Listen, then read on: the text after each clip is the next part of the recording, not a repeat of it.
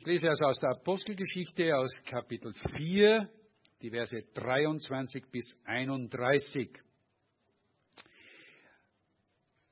Und als man sie hatte gehen lassen, diese sie, das ist der Petrus und Johannes, die beiden Männer, die äh, im Gefängnis waren, wir werden gleich noch von ihnen hören, als man sie hatte gehen lassen, kamen sie zu den Iren und berichteten, was die hohen Priester und Ältesten zu ihnen gesagt hatten.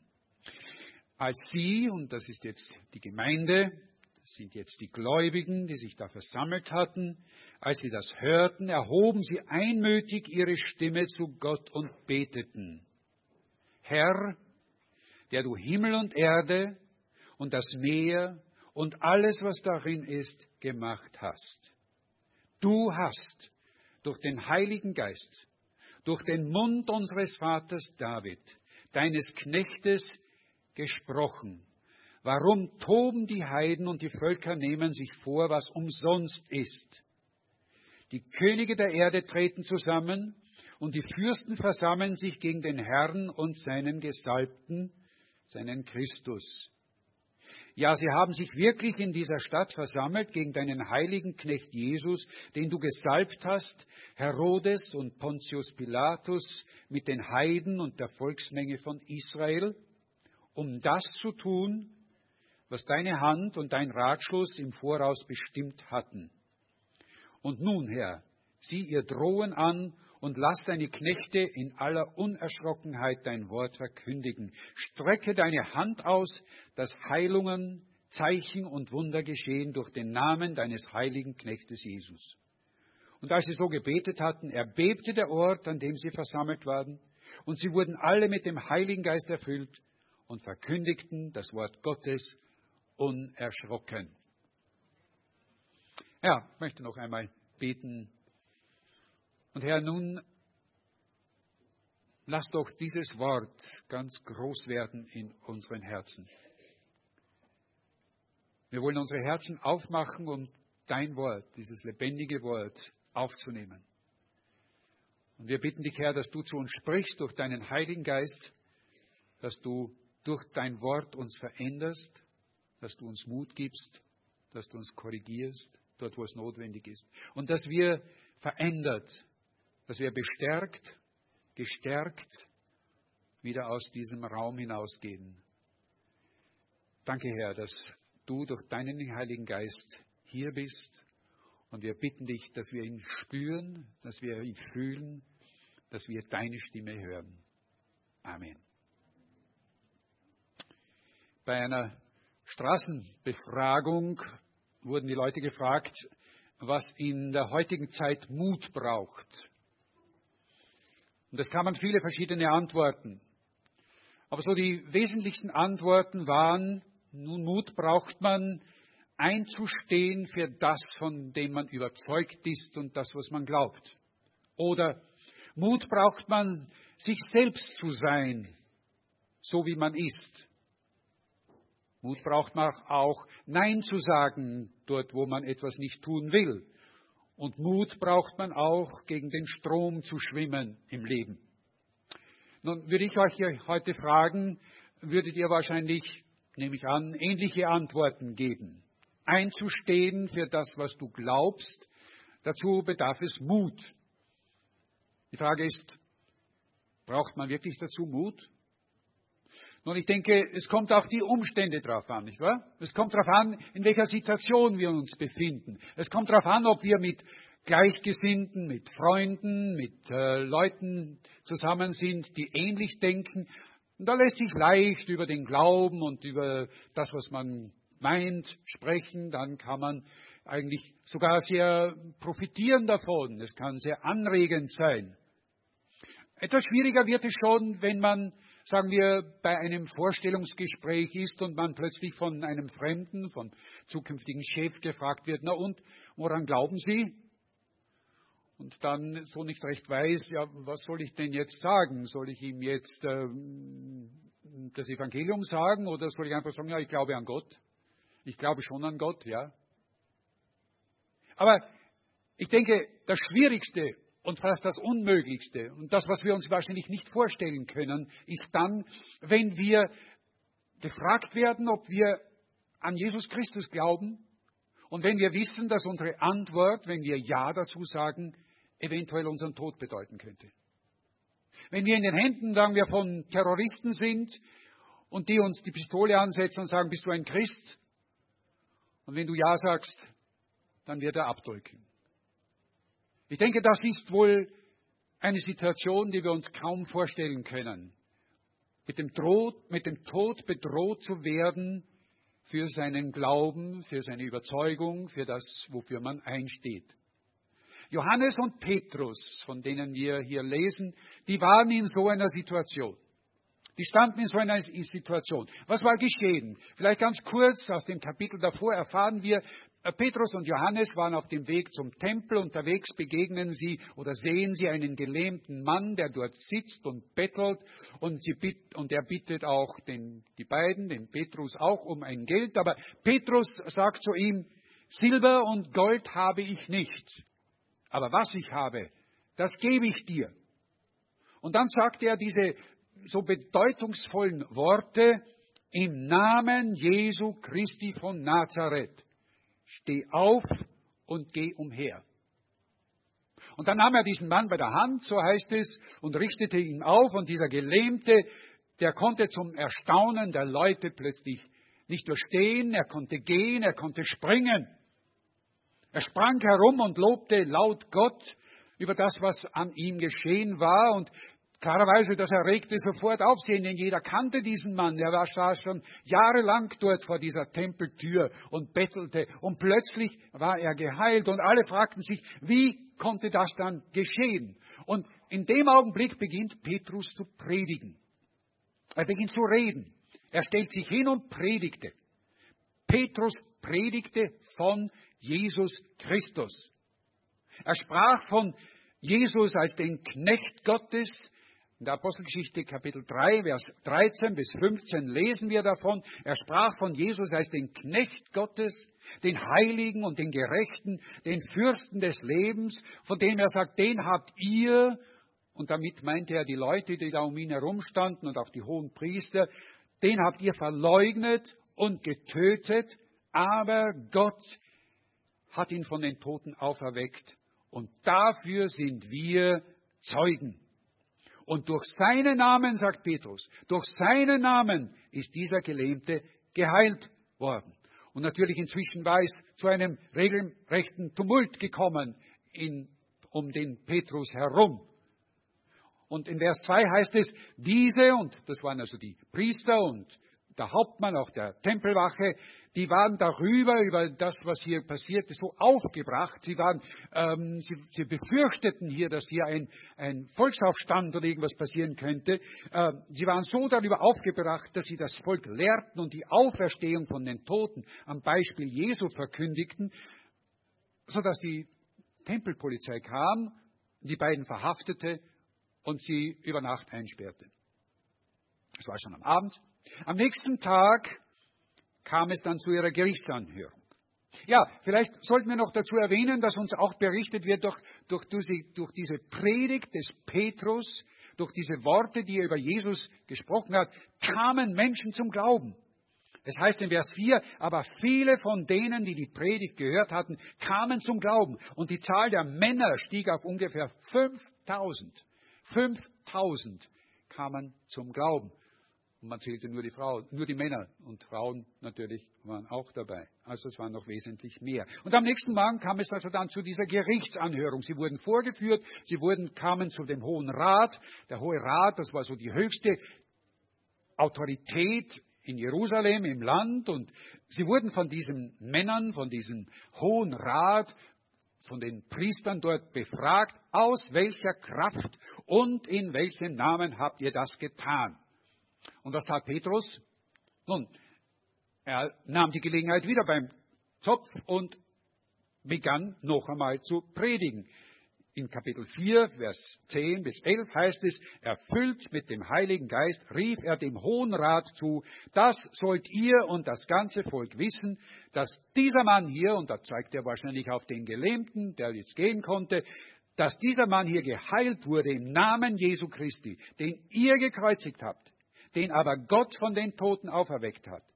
Er ist der Stein von euch Bauleuten verworfen und er ist zum Eckstein geworden. Nun, diese Situation, denke ich, lohnt sich, dass wir uns hier mal vorstellen, was das bedeutet. Sie standen vor dem Hohen Rat, das war die höchste Instanz der Stadt. Diese Männer, diese, dieser Hohe Rat, der noch vor etwas mehr als zwei Monaten auch zusammen war und beschlossen, Jesus Christus müsste weg. Er müsste getötet werden und die beschlossen und ihn zum Tode verurteilten und an den Römern übergab. Sie waren mächtige Männer. Sie hatten die Entscheidung über Leben und Tod von so manchen. Und jetzt standen diese beiden, Johannes und Andreas, vor diesen und warfen ihnen das vor und sagten, ihr seid die gewesen. Ihr wart das, die Jesus gekreuzigt. Aber Gott, der Vater im Himmel, der hat ihn wieder auferweckt von den Toten. Und er ist zum Eckstein geworden. Und die fragen uns, hatte dieser Petrus und Johannes denn überhaupt keine Angst? Konnten die sich, wussten sie nicht, in welcher Situation sie sich befanden, in wessen Händen sie da waren? Ich denke, Petrus und Johannes waren sich durchaus bewusst, welche Gefahr ihre mutige Verkündigung hier ähm, bedeutete, wo sie sich aussetzten. Sie waren, so könnte man sagen, sie, sie eckten an, sie eckten an, sie wagten es, etwas zu tun, was, so wie die Autoritäten es meinten, den religiösen Frieden in der Stadt äh, gewaltig stören könnte. Und sie taten etwas, was auch heute noch, so denke ich, ein weit verbreitetes gesellschaftliches Tabu ist nämlich öffentlich zu verkündigen, öffentlich zu sagen, es gibt in keinem anderen das Heil, auch ist kein anderer Name unter dem Himmel der Menschen gegeben, durch den wir gerettet werden sollen. So sagte es Petrus. Es ist gefährlich, so etwas zu sagen. Ich denke, in unserer Zeit kann man über vieles reden. Man kann auch über den Glauben reden. Oh ja, wir können über Glauben reden, wir können ähm, sagen, dass es wichtig ist zu glauben und jeder wird sagen, ja, ich glaube auch an etwas und ich glaube sogar vielleicht an Gott. Auch Gott, über Gott darf man reden, denn jeder hat ja unter Gott eine andere Vorstellung, aber das spielt ja keine Rolle. Kann, man kann über Gott reden, man kann über Gott und die Welt reden, sagen wir. Aber über Jesus zu reden, das ist etwas anderes. Ich weiß nicht, ob ihr das schon erlebt habt, wenn ihr im Gespräch mit anderen plötzlich den Namen Jesus erwähnt. Auf einmal merkt man, dass hier so etwas wie verlegene Stille einkehrt und die Leute meistens das Gespräch sofort auf irgendein anderes Thema abschwenken. Es ist interessant, dass gerade dieser Name Jesus so eine unglaubliche Sprengkraft hat. Sprengkraft nämlich in der Beziehung von Menschen überhaupt ähm, Jesus, der noch dazu von sich gesagt hat, ich bin der einzige Weg. Ich bin der Weg, die Wahrheit und das Leben. Niemand kommt zum Vater außer zu mir. Diese Ausschließlichkeit, das ist das, was Menschen nicht hören wollen. Das wollen sie nicht hören. In Vers 13 heißt es aber, sie sahen aber die Unerschrockenheit, und damit sind wieder der Hohe Rat gemeint, sie sahen die Unerschrockenheit, in manchen Bibeln heißt es auch, sie sahen die Freimütigkeit von Petrus und Johannes und wunderten sich, denn sie kannten sie als ungelehrte und einfache Leute. Sie erwarteten wahrscheinlich, dass jemand, der gebildet ist, der eine Ausbildung hat, der ein Theologe ist, eher darüber reden konnte. Aber zwei so einfache Leute wie Johannes und Petrus, Fischer, die wahrscheinlich kaum lesen und schreiben konnten, sie predigen so gewaltig. Ich denke, die Botschaft von Jesus Christus braucht nicht irgendwelche Gelehrten und auch nicht Rhetoriker, die besonders gut sind. Denn die Botschaft von Jesus Christus trägt in sich selbst eine derartige Sprengkraft, aus sich selbst. Sie ist so scharf und so herausfordernd, dass sie dort, wo sie verkündigt wird, Unruhe und Widerstand regelrecht provoziert. Und ich denke, das ist gut, denn sie soll Unruhe in den Herzen der Menschen bringen. Die Menschen sollen aufgewühlt werden, sie sollen angeregt werden, einmal darüber nachzudenken, was es mit diesem Mann auf sich hat. Daran hat sich auch bis heute eigentlich nichts geändert. Und die Männer dieser Hohe Rat, die fürchteten sich aber vor dieser Möglichkeit, davor, dass äh, hier etwas entstehen könnte, was ihr ganzes System durcheinander bringen konnte. Und so heißt es, dass sie beschlossen, damit so etwas nicht weiter einreißt unter dem Volk, wollen wir ihnen streng verbieten, hinfort zu irgendeinem Menschen in diesem Namen zu reden. Vers 17. Das ist die einfachste Möglichkeit. Einfach zu sagen, Schluss. Ihr dürft darüber nicht mehr reden, bei Strafe. Sie geboten ihnen, niemals wieder im Namen Jesu zu reden oder zu lehren. Und seht ihr, ich denke, das hat, da hat sich nicht allzu viel geändert. Wir haben zwar, wir leben zwar in einem Land der religiösen Freiheit, die Gesetze, das österreichische oder die Gesetze per Gesetz, haben wir religiöse Freiheit garantiert. Aber die Zeichen stehen so irgendwo auf Gelb, denke ich. Noch nicht rot, aber gelb. Dass dieses öffentliche Bekennen und Verkündigen des Namen Jesu auch bei uns nicht nur nicht erwünscht, sondern sogar verboten werden könnte. In Schulen, im Unterricht, bei öffentlichen Veranstaltungen oder sogar in den Medien. Und zwar früher, denke ich, als später wird es soweit kommen. Seht ihr, lebe, wir leben in einer Zeit, wo Glaube, wo alles das eine Privatsache wird. Darüber redet man nicht. Darüber diskutiert man nicht mit anderen Leuten.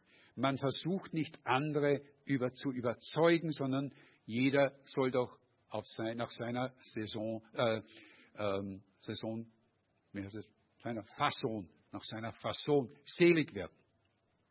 Aber das zu verkündigen, dazu gehört Mut und dazu gehört Stärke. Und Johannes und Petrus hatten dies und sie sagten zu diesem Hohen Rat, urteilt doch selbst, ob es vor Gott recht ist, dass wir euch mehr gehorchen als ihm. Und dann kommen diese Worte, diese so wichtigen Worte, wir können es ja nicht lassen. Wir können es ja nicht lassen, von dem zu reden, was wir gesehen und gehört haben. Wir können es ja nicht lassen. Geschwister, geht es uns auch so? Können wir auch sagen, wir können es nicht lassen? Oder sind wir eher solche, die sagen, doch, wir können schon lassen, wir wollen doch nicht unbedingt anecken. Wir wollen nicht unbedingt uns hier ähm, Freunde verderben. Wir wollen doch irgendwo die Beziehungen aufrechterhalten. Es ist doch gut, wenn wir die auch aufrecht behalten. Aber Jesus hat gesagt, ihr seid das Salz der Erde. Ihr seid das Salz der Erde. Und dann sagt er, und wenn dieses Salz nicht mehr wirksam wird, wenn man nichts mehr damit anfangen kann, dann ist es nur mehr gut genug, weggeworfen zu werden. Und die Frage, und ich spreche hier ganz für mich selbst, ist, bin ich noch Salz, das wirklich wirkt? Oder bin ich wirkungsloses Salz geworden? Die Frage, die sich hier aufdrängt, ist, woher nahmen diese beiden diesen Freimut und diese Unerschrockenheit, hier so das Evangelium zu verkünden? Das fragen wir uns wohl. Und diese Frage, die möchten wir jetzt, wollen wir doch nun nachgehen. Und von Vers 23 an, das ist dieser Abschnitt, den wir gelesen haben, da erfahren wir, dass nachdem man ihnen gesagt hat, dass sie nie mehr, niemals mehr im Namen Jesu zu reden und lehren dürften, da wurden sie freigelassen. Und das Erste, was es heißt, als man sie hatte gehen lassen, kamen sie zu den Iren. Zu den Iren, also zu den Geschwistern, zur Gemeinde. Sie gingen zurück zu denen, von denen sie gekommen waren. Sie gingen also zu den Geschwistern in der Gemeinde und berichteten ihnen, was die Hohenpriester und Ältesten ihnen gesagt hatten und wie sie ihnen gedroht hatten. Und was taten die? Nun, was tat diese erste Gemeinde? Oder lasst mich anders fragen, was würden wir tun? Was würden wir in so einer Situation tun? Nehmen wir an, ich komme herein und sage, liebe Geschwister, da draußen haben mich Polizisten gefragt und aufgefordert, wo ich hingehe, was ich tun werde. Und ich habe es ihnen gesagt und sie haben gesagt, es ist verboten und wir dürfen wohl hier uns versammeln, aber wir dürfen nie mehr draußen über diesen Namen reden. Es ist, es ist äh, bei Gebot, bei Gesetz verboten. Wer das tut, muss mit einer harten Strafe rechnen. Und wenn ihr das weiterhin macht, dann müssen wir auch euren Raum, dann müssen wir eure Versammlungen auflösen und euch, ihr dürft euch nicht mehr, ihr dürft nicht mehr zusammenkommen. Was würden wir tun? Wir würden nach Hause gehen. Rausgehen, predigen. Okay. Ich denke, es ist nicht so, es wäre nicht zu verwundern, wenn diese, diese Gemeinde, wenn diese, diese Leute gesagt hätten, aufgrund dieses drohenden Widerstandes der religiösen Autoritäten, es ist doch besser, wenn wir uns jetzt etwas zurücknehmen. Es ist doch besser, wenn wir jetzt uns etwas ruhiger verhalten und nicht so auffallen. Denn äh, es würde uns eigentlich nur schaden. Vielleicht sollten wir weniger Anstoß erregen. Vielleicht sollten wir auch in den Gesprächen mit anderen Gläubigen viel kompromissvoller sein. Wir sollten Kompromisse eingehen und sagen, ja, also wir können doch das eine oder andere auch von euch übernehmen. Vielleicht sogar könnten Sie auch gesagt haben, machen wir doch das, was wir vor Pfingsten getan haben. Dort wird nämlich berichtet, dass Sie sich in einem Raum im Obergemach eines Hauses einschlossen, versperrten, aus lauter Angst und aus lauter äh, Furcht, was auf sie kommen könnte. Doch nichts von dem passierte hier. In Vers 24 heißt es, nachdem die Gemeinde gehört hatte, was die hohen Priester und Ältesten zu ihnen gesagt hatten, erhoben sie einmütig ihre Stimme zu Gott und beteten. Sie erhoben einstimmig ihre Stimme zu Gott und beteten. Und dieses Gebet, dieses Gebet, das Sie jetzt sprechen und das uns hier gesagt wird, gibt uns Antwort auf die Frage, woher nahmen Sie diesen Freimut und die Unerschrockenheit in der Krise. Und dieses Gebet möchte ich jetzt, dass wir uns etwas näher anschauen. Dieses Gebet lässt sich in drei Abschnitte, in drei Teile eigentlich äh, unterteilen, wenn wir es genau ansehen. Und ich habe versucht, jedem dieser drei Teile eine Überschrift zu geben. Und wir werden dann durch dieses Gebet hindurchgehen. Die drei Überschriften heißen Gott, du bist der Schöpfer, du hast geschaffen. Das zweite ist Gott, du hast verheißen. Und das dritte, Gott, du hast entschieden. Das erste ist Gott, du hast geschaffen. Sie beginnen nämlich mit einer ganz gewaltigen Proklamation in diesem Gebet. Sie sagen, Herr, und sie sprechen Gott an, Herr, der du Himmel und Erde und das Meer und alles, was drinnen ist, gemacht hast. Das war nicht nur eine gewaltige Ansage oder so ein Beginn eines Lobpreises. Nein, das war mehr. Es war ein Zuspruch.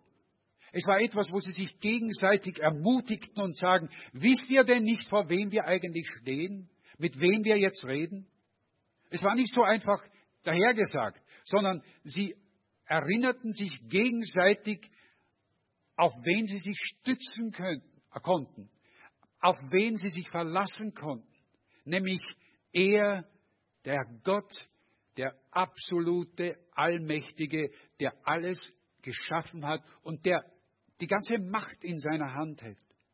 Sie öffneten die Schleusen ihrer Herzen, damit die Gedanken, damit diese, dieses Bewusstsein an die Allmacht Gottes und die Souverän Gottes so richtig durch sie hindurchströmen konnte dass sie ergriffen wurden wieder neu. Wir haben einen mächtigen Gott, einen mächtigen Gott, der alles in seiner Hand hat. Gott, du hast alles geschaffen, sagten sie. Das erinnert irgendwo an einen Psalm, an den Psalm 146. Im Psalm 146, Vers 5 bis 6 steht fast dasselbe. Dort heißt es, wohl dem, der seine Hoffnung setzt auf den Herrn, seinen Gott, der Himmel und Erde gemacht hat, das Meer und alles, was drinnen ist. Der Treue hält ewiglich, der Recht schafft denen, die Gewalt leiden und den Hungrigen speiset. Und dann heißt es in Vers 3, Verlasst euch nicht auf Fürsten, denn sie sind Menschen, sie können nicht helfen. Wohl dem, dessen Hilfe der Gott Jakobs ist. Sie fragten sich eigentlich, sie sagten eigentlich, wer sind denn diese Hohenpriester? Wer sind denn diese Männer dort? Ja, sie sind mächtige Männer hier in der Stadt. Sie haben, ihr Wort hat Gewicht. Was sie sagen, das hat wirklich Gewicht. Aber es, wir stehen nicht vor ihnen, sondern wir stehen vor einem, der noch viel mächtiger ist. Wir stehen vor Gott, dem Schöpfer. Sie sind nicht stärker als Gott. Sie standen soeben noch vor der Autorität, der höchsten Autorität im Lande, und jetzt stehen sie vor der höchsten Autorität des gesamten Universums. Und ich denke, ja, das ist ein Gedanke, wenn wir beten und wenn wir mit Gott reden.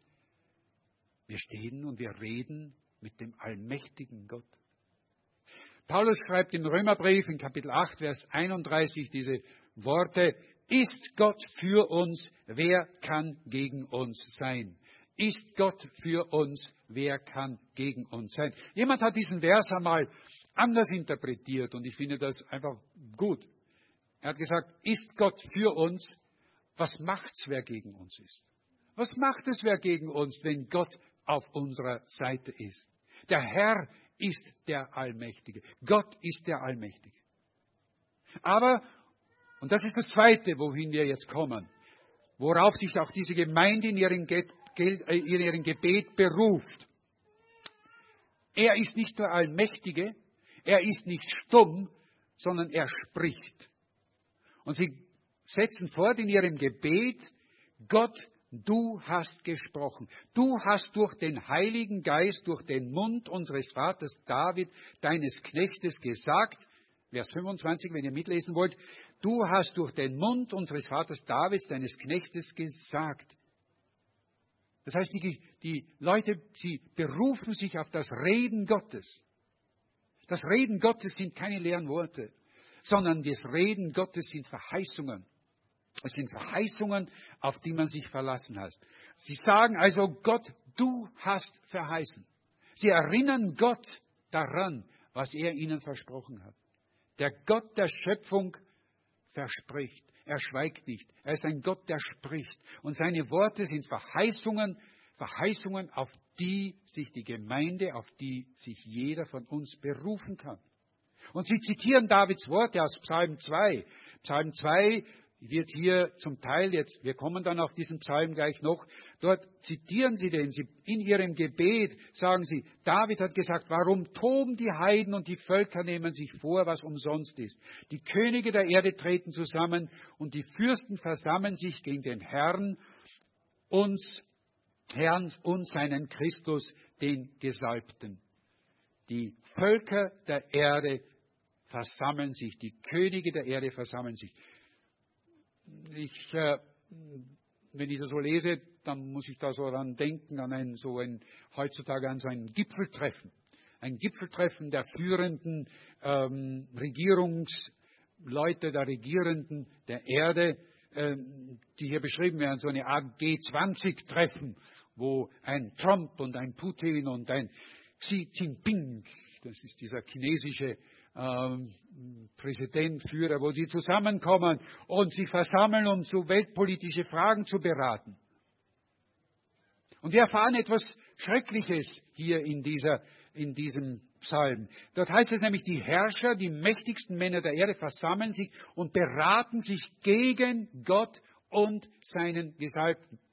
Das, was sie beschließen, ist eigentlich eine, eine Erklärung, eine Art Kriegserklärung an Gott und an Jesus. Als David diese Worte unter der Inspiration des Heiligen Geistes schrieb, ich weiß nicht, ob er es wusste, als er schrieb, dass er hier einfach in einer dreifachen Weise prophetisch schrieb. David, als er das schrieb, dachte wahrscheinlich zuerst an erster, als erstes an sein eigenes Königreich Israel als er schrieb, die Heiden und die Völker nehmen zu und äh, sie treten umherum und sie beraten.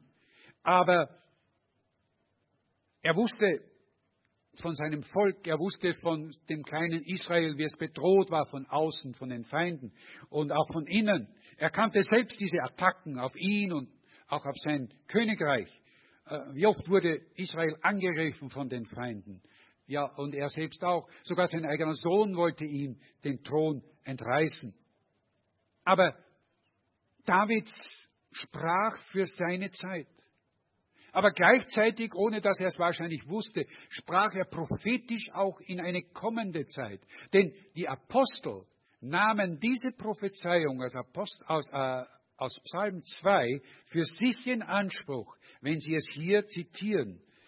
Äh, in Vers 27 sagen sie, ja, sie haben sich wirklich in dieser Stadt versammelt. Und jetzt sprechen sie von den Leuten, die in ihrer Stadt jetzt das Sagen hatten. Dieser Stadt versammelt gegen deinen heiligen Knecht Jesus, den du gesalbt hast, Herodes und Pontius Pilatus mit den Heiden und der Volksmenge von Israel.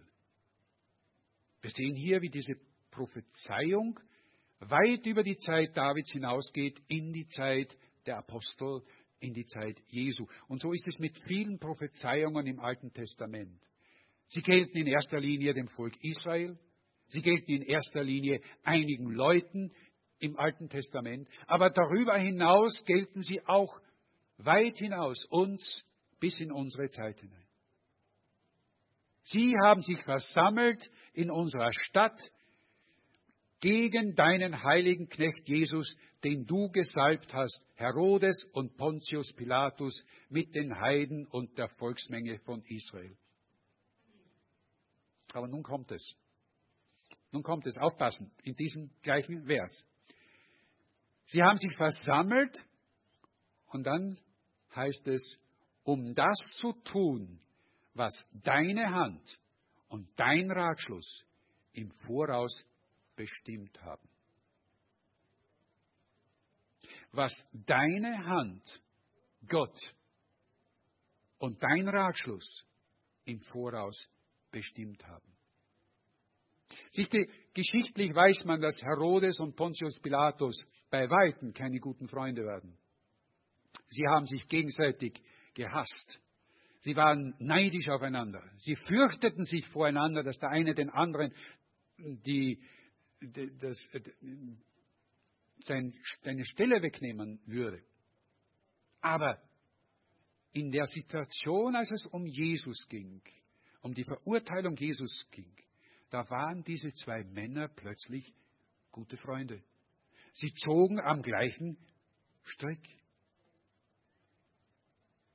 Sie waren in ihrer Opposition gegen Jesus plötzlich vereint. Aber Gott wusste. Gott wusste um diese fiesen Pläne von diesen beiden Männern. Und im Psalm 2, wo der, wo, wo der Teil dieser Prophetie, wo dieser Teil der Prophetie steht, da heißt es weiter, die Könige der Erde lehnen sich auf und die Herren halten Rat miteinander, wieder den Herrn und seinen Gesalbten, lasst uns zerreißen ihre Bande und von uns werfen ihre Stricke. Aber dann heißt es in Vers 4, aber der Herr, aber der im Himmel wohnt, aber der im Himmel wohnt, lacht ihrer und der Herr spottet ihrer. Gott steht hinter all dem. Der Druck und die Verfolgung, die sie nun zu erleiden hatten, die waren nicht zufällig auf, über sie gekommen, sondern sie wussten und sie bekannten und sie erkannten, sondern sie wurden von Gott bereits durch David vorhergesagt. Und sie verstanden, ja, das, was wir gerade durchleben, was gerade passiert, da handelt es sich um das Toben der Völker, da handelt es sich um, der, um den Widerstand gegen Gott, aber er ist umsonst. Gott lacht über sie und wird sie zu seiner Zeit mit seinem Zorn in Schranken weisen. Diese Prophezeiung, des, die wir da in Psalm 2 finden, geht aber noch weiter hinaus. Denn so wie sie nicht nur für das Königreich Israel zur Zeit Davids galt, wie sie für die Zeit der Apostel galt, gilt diese Prophezeiung auch für uns heute, die wir für unsere Zeit, dieses Bevorstehen der Endzeit. Die Bibel spricht, dass auch am Ende der Zeiten, am Ende der Tage es eine gewaltige internationale Verschwörung gegen das Volk Israel geben wird, aber auch gegen die Gemeinde als Ganzes. Die Bibel macht daraus keinen, keinen Hehl. Sie sagt, so wird es sein. Am Ende der Zeiten werden sich die Könige und Fürsten in ihren Plänen verbinden. Sie werden sich gegen die Gemeinde, gegen die Gemeinde Jesu stellen, gegen das Volk Israel stellen und werden versuchen, sie auszulöschen. Und wenn wir die Zeichen der Zeit sehen, wenn wir sehen, wie es heutzutage zugeht, dann müssen wir doch eigentlich sagen, irgendwo am Horizont sehen wir schon diese dunklen Wolken, die da kommen. Aber so wie die erste Gemeinde, so wie diese erste Gemeinde der Apostel in dieser tiefen Gewissheit leben konnten, dass Gott alles in seiner Hand hat, so können auch wir, denke ich, getrost und mit vertrauensvoller Zuversicht in diese Zukunft blicken. Einst, und jetzt zitiere ich wieder Psalm 2, Vers 5, dort heißt es, einst wird er mit ihnen reden. Eins wird Gott mit diesen Männern reden. Gott wird mit diesen Regierungen reden in seinem Zorn und mit Grimm wird er sie erschrecken.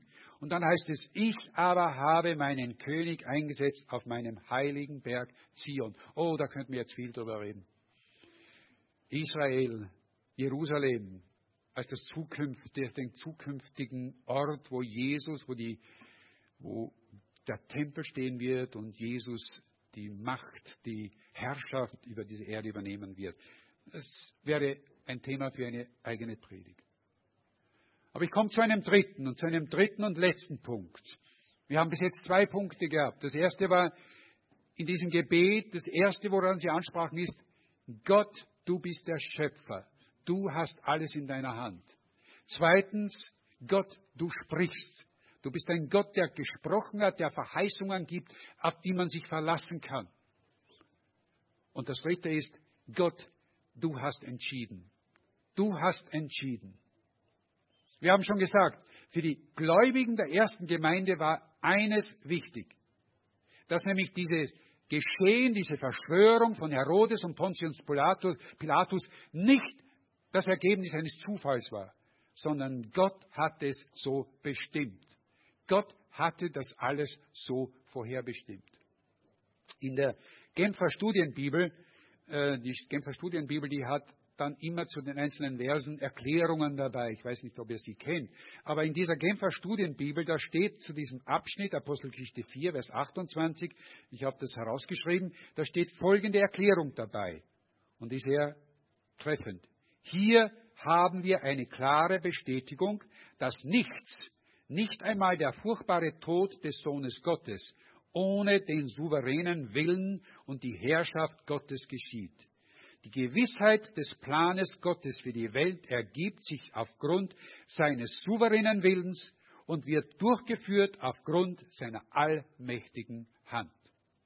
Mit anderen Worten, Gott hat einen gewaltigen Plan, einen gewaltigen Plan für nicht nur für die ganze Erde, nicht nur für eine Nation, nicht nur für sein Volk Israel, sondern für jeden von uns.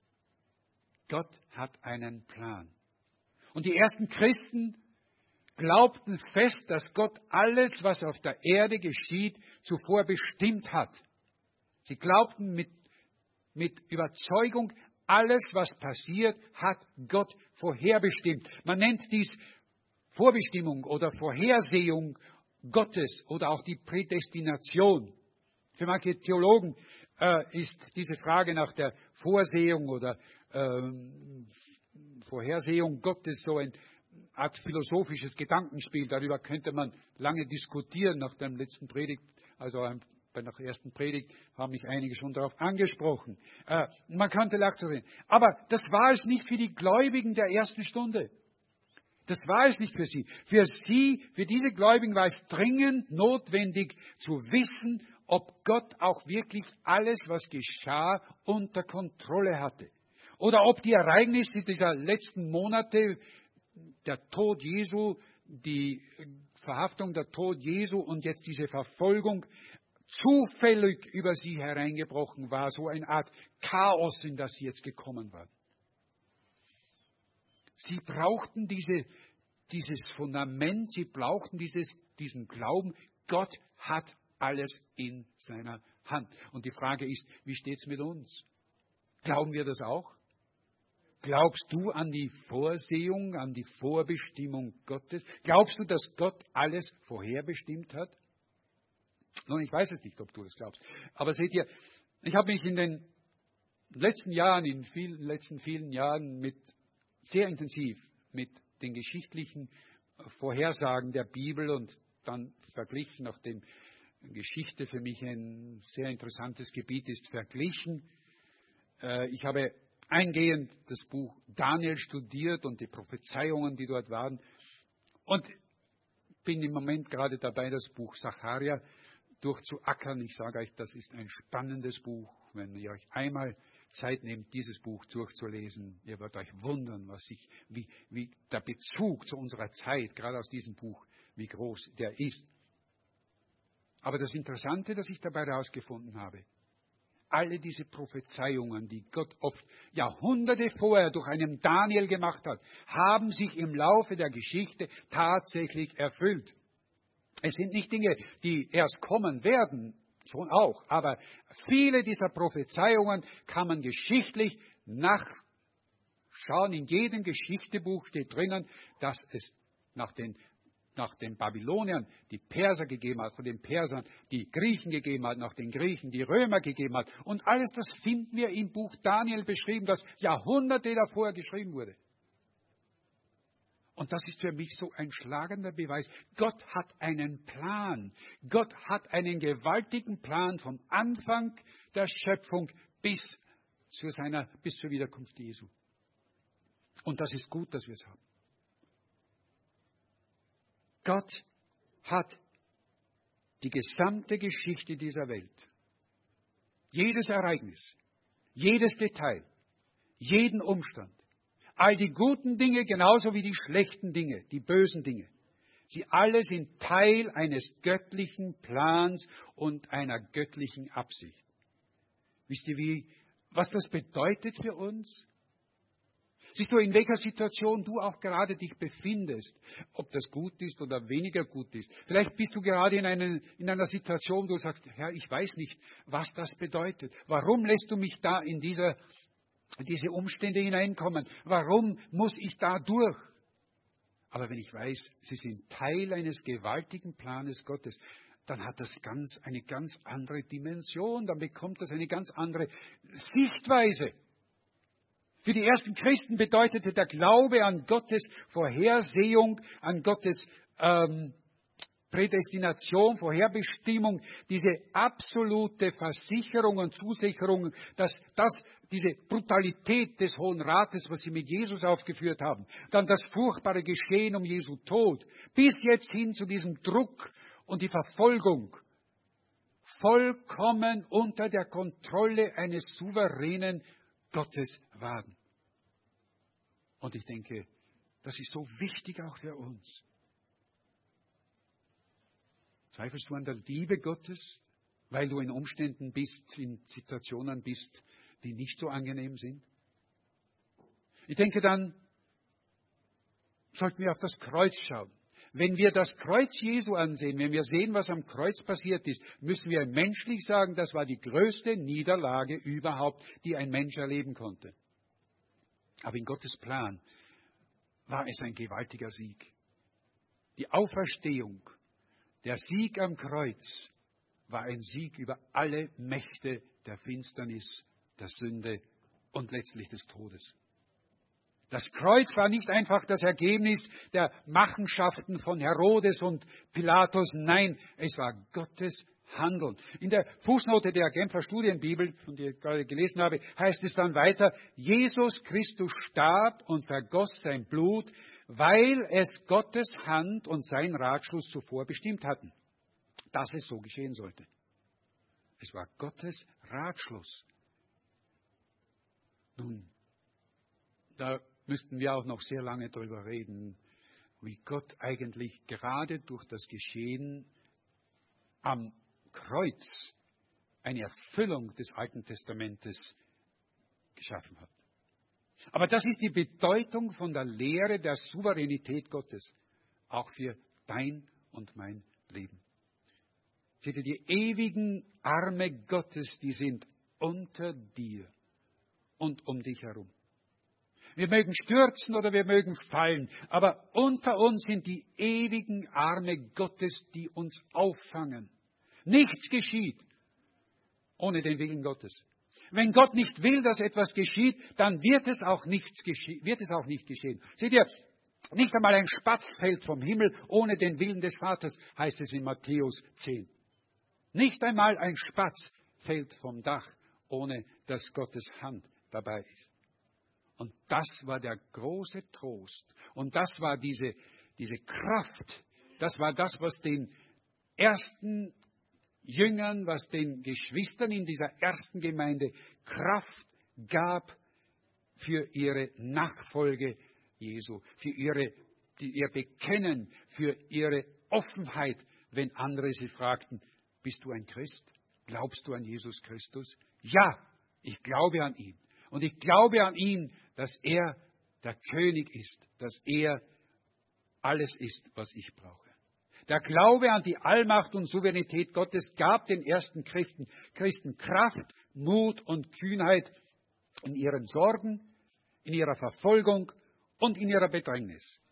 Und mit diesem klaren Blick zu Gott, ihrem allmächtigen Herrn, wagten sie dann auch, und jetzt sind wir wieder bei dem Gebet, wagten sie zu ihm zu sagen, und nun Herr, sieh ihr Drohen an und lass deine Knechte in aller Unerschrockenheit dein Wort verkündigen. Strecke deine Hand aus, dass Heilungen, Zeichen und Wunder geschehen durch den Namen deines heiligen Knechtes Jesus. Warum beteten sie?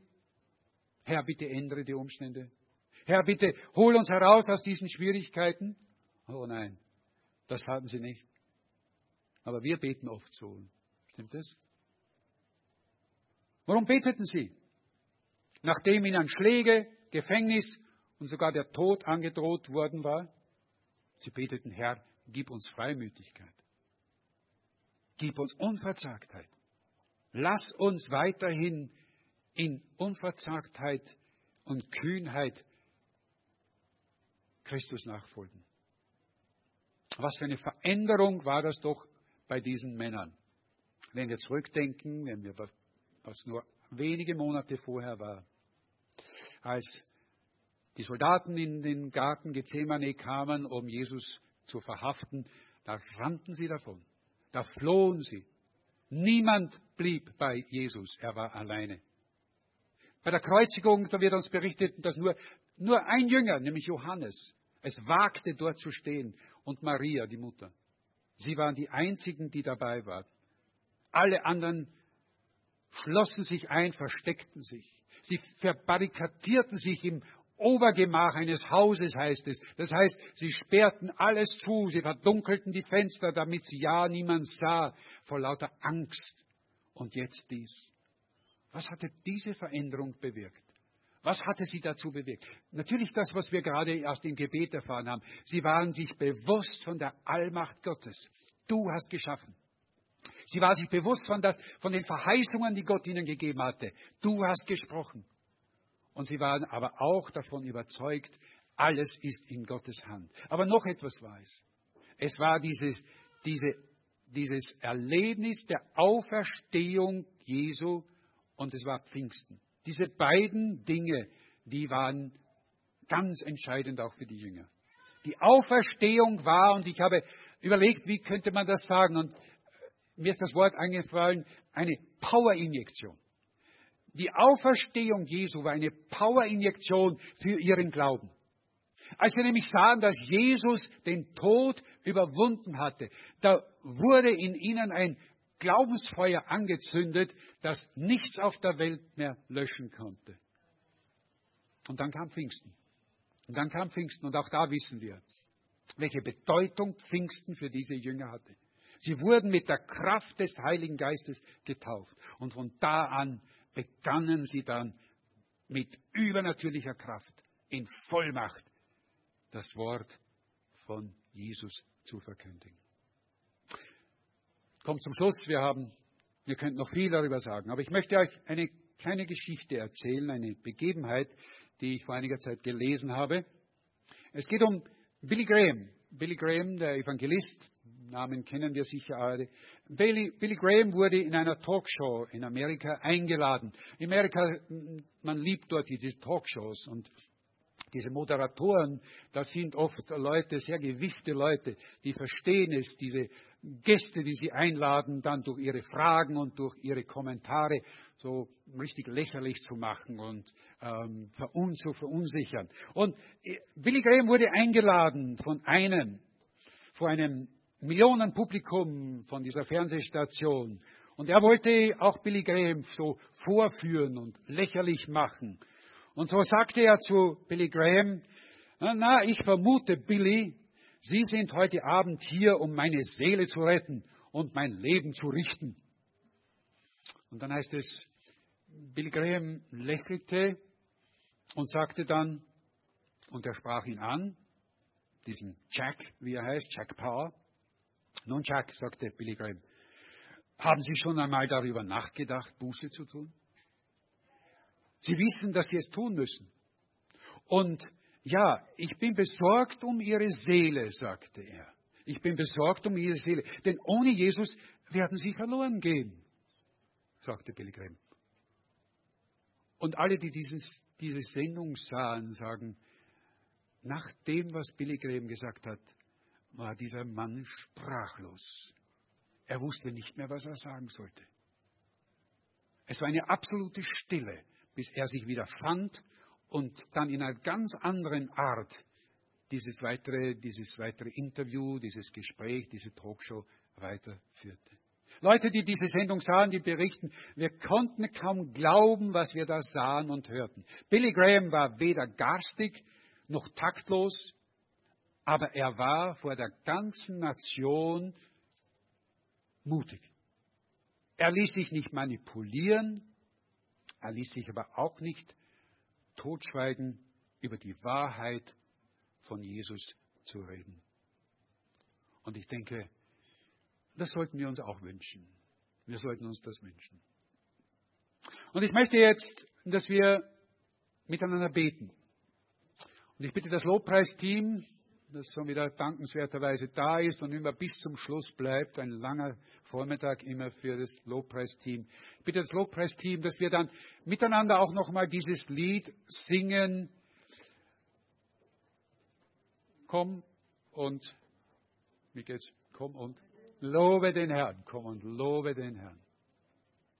Aber ich möchte, dass wir dieses Lied nicht nur so gedankenlos singen, sondern dass wir dieses Lied wirklich dass wir es wirklich mit Kraft singen, dass wir wirklich, ja, Gott bitten darum, dass er auch in uns wieder neu diesen Mut und diese Zuversicht ausschüttet und uns gibt. Stehen wir auf dazu. Stehen wir auf und wir beginnen mit Gebet. Ich bete, äh, bete wieder um diesen Mut für uns. Lasst uns ausstrecken. Lasst uns ausstrecken zu Gott und ihn bitten um einen neuen Mut. Herr, wir bitten dich, dass du wieder neu dieses Feuer, das die ersten Jünger so auszeichnete, auch in uns äh, anzündest. Wir bitten dich, Herr, dass du uns wieder neu erkennen lässt, deine Allmacht und deine Souveränität, du, der alles geschaffen hast. Danke, dass wir vor dir stehen dürfen. Wir stehen als kleine Menschen vor den Schöpfer des Universums. Wir dürfen mit dir reden und du redest. Und du gibst uns Verheißungen, du hast uns so viele Verheißungen gegeben, Verheißungen deiner Liebe. Herr, lass uns diese Verheißungen auch wirklich spüren. Du hast verheißen, dass wir erfüllt werden mit dem Heiligen Geist, wenn wir Jesus als unseren Herrn und Heiland annehmen. Lass das jetzt wieder neu geschehen. Lass wieder ein neues Pfingsten passieren in uns.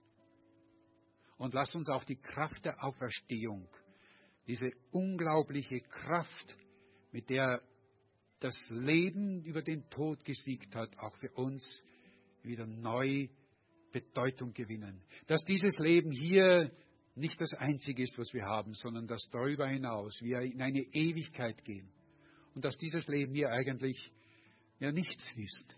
Nichts ist in dem, was wir noch vor uns haben und was wir erwarten. Und schenke uns auch wieder dieses tiefe Vertrauen in deine Vorherbestimmung, dass die gesamte Geschichte dieser Erde, der Welt, jedes Ereignis, jedes Detail, jeder Umstand, all die guten und die bösen Dinge in unserem Leben Teil deines großen Planes sind. Darum bitten wir dich, Herr. Und dann heißt es, und als sie so gebetet hatten, erbebte der Ort, an dem sie versammelt waren. Und sie wurden alle mit dem Heiligen Geist erfüllt und verkündigten Gottes Wort in Freimut und unerschrocken. Lasst uns dieses Lied singen und dabei dieses spüren, wie vielleicht der Boden unter uns in unserem Herzen auch zu beben anfängt. Komm und lobe den Herrn. Komm und lobe den Herrn.